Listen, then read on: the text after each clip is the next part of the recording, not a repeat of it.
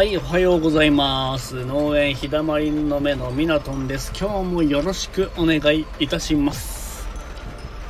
えー今日はですね、うーん、あのー農林水産省が提示しているあの経営継続補助金について、えーというテーマでお話ししていきたいと思うんですけども、あの先ほどですね、今その経営継続補助金の申請に行ってきました。で、これはですね、あのまあ、新型コロナウイルスの感染症の影響を克服するために、まあ感染拡大防止対策を行いつつ、販路の回復または開拓、生産販売方式の確立転換などの経営継続に向けた農林漁業者の取り組みを支援するものということで、えーまあ、この補助額というのが、まあ、単独申請の場合ですね、まあ、この補助率が4分の3補助してくれるということで、えー補助の上限額が100万円ということで、まあ、いろいろ、あのその他にも、まあ、取り組み内容によって違う補助補助金ってものがあるんですけども私の場合はこちらの方に、えー申請をしてきたというところです。であのまあ里芋今の時期里芋作ってて、えー前のラジオでも何回も言ってたんですけども、まあ、里芋を植える時にあのマルチマルチが必要なんですね。あのまあ、農業関係者じゃないとなかなかわからないと思うんですけどもあの畑を作る際に、えーマルチというビニールみたいなものを、えー畑の畝の方に立てるんですけども、まあ、そこに貼って、えーまあ、マルチの役割として主にあの地地温を上げたりですねあと除草効果を目的にしてたりとかですねうんまあいろいろあるんですけども、えーまあ、里芋を作る場合は、まあ、経営としてうちは里芋もやってますんで、えーまあ、家庭菜園とかでは全然マルチしなくてもいいんですけどもうーんまあ面積ある程度作る場合を考えると、まあ、マルチングは必ずしなきゃいけないっていうことになってくるんですけどもそのあのマルチを貼る機械ですね。それが今まで持ってなくてですねうん、植える時はあの、まあ、知り合いだったり近所の方に、えーお願いして委託してマルチを張ってもらうっていう形で、えー今までやってもらったんですけど、まあ、どんどん面積がねちょっと里芋の面積を作付け面積を増やしてきてですねだんだんあの、まあ、それもそれで、えー当然あの借りる時ですね、まあ、相手の都合もあったりですね、あとスケジュール的に、まあ、雨が降ったりして、えーなかなかこう作業が進まなくなってくるとうーんもちろん相手方の、スケジュールを優先して行わなければいけないので、まあ、向こうの方の作業が終わり次第やるっていう形になってたんですね。そうなってくると本当はこの,、えーこの日に植えたいっていうのになかなか植えれなかったりですね、そうなってくるとまた雨降って畑に入れなかったりですね。だんだんこう作業がねずれてきちゃって、えーそうなってくると、うん、植え付けるのが遅くなってくると、うん、なかなかいいものができなかったりですね、えー当然あの収量がですね、えーいっぱいもともと早く植え付けてればもう少し多く収穫量が増えてえーる状態なのに、えーその収穫量目安となる収穫量が取れなかったりですね、まあ、そういったあの不具合も結構出てきたりしてですね。やっぱりあの個人で持ってないとなかなかまあそういう不都合が出てくるっていうことで、えーま、里芋以外にもですねあの、まあ、マルチを張る機械なので他の野菜にも活用できるんですね。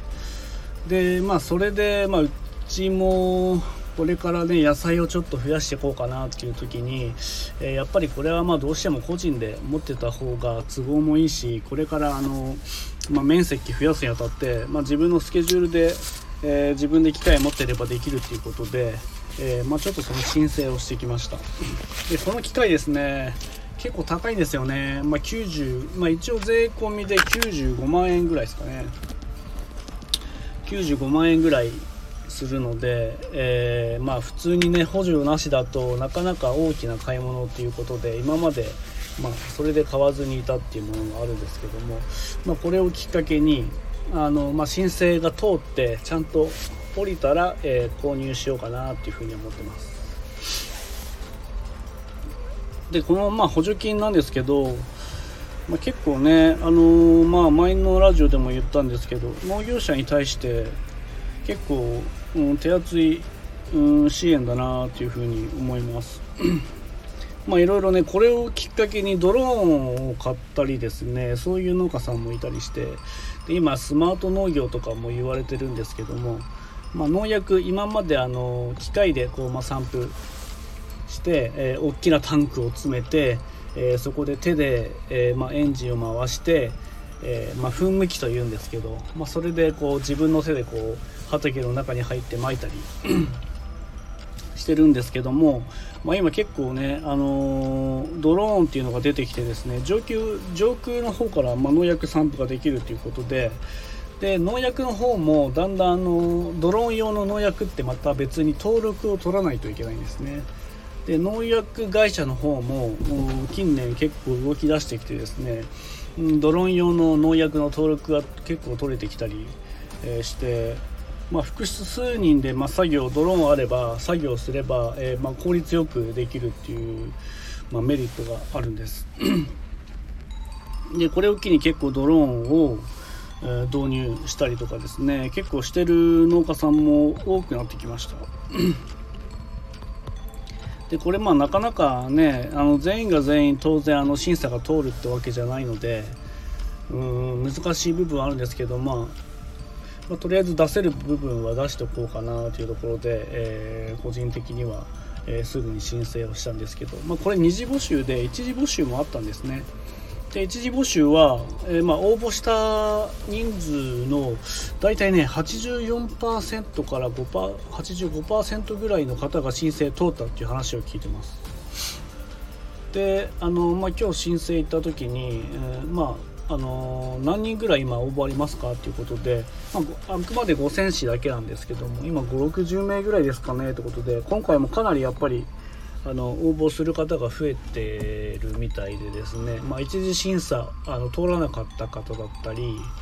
あとまあ一次審査を、うん、申請しなかった方で多分あの一次審査通った方の話を聞いたりしていろいろこれから多分あの二次募集の方でどんどん多分人数が増えてくるんじゃないのかなっていうところが言われてます。でツイッターの方でもですね結構あのまあ申請通ったとか申請落ちたとかまた挑戦しますみたいなあのいろいろ、まあ、コメントだったりツイートだったりあの結構してる方が多かったんでやっぱり全国的にねあのやっぱりこういう補助額を利用してあの経営を進めていくっていう方がやっぱり多いのでなかなかね機械化機械化って言われてる中でそれをまずその機械化をする資金っていうのがねなかなかそこを生み出すものがうんなかなか捻出できない状態の農家さんってやっぱ結構いると思うんで、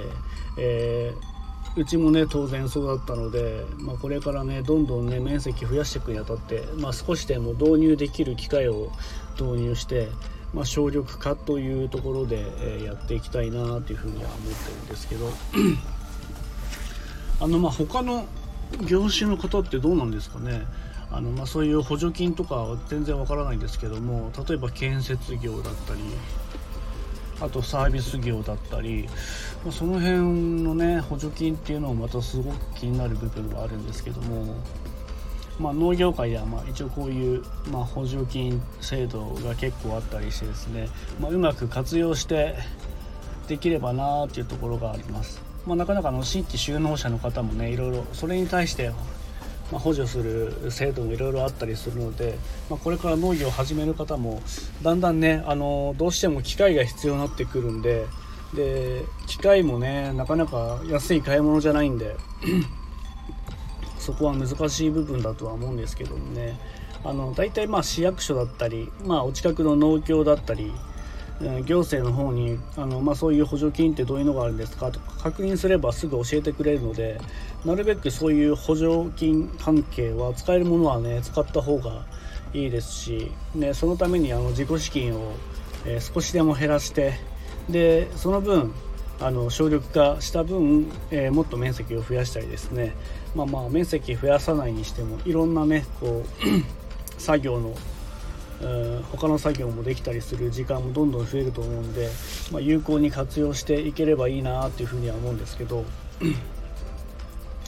はいということでですね今日はあの経営継続補助金ということで、えー、まあ、農業界ではこういう制度があるよっていうものを、えー、お話しさせていただきました。まあ、なかなかねあの 他の業種の方の話もちょっとねいろいろ聞いてみたい部分もあるし自分もわからない部分もあるのであのどんどんあの、まあ、質問だったりわからないことがあればコメントだったり残していただければ、えー、できる限りお答えさせていただきますんでよろしければお願いいたします。えー、あとまた Twitter、Instagram やってますんでよろしければプロフィール欄から入れるようになってますんで、えー、覗いてみてもらえると嬉しいです。じゃ今日は最後までお聴きいただいてありがとうございました。また。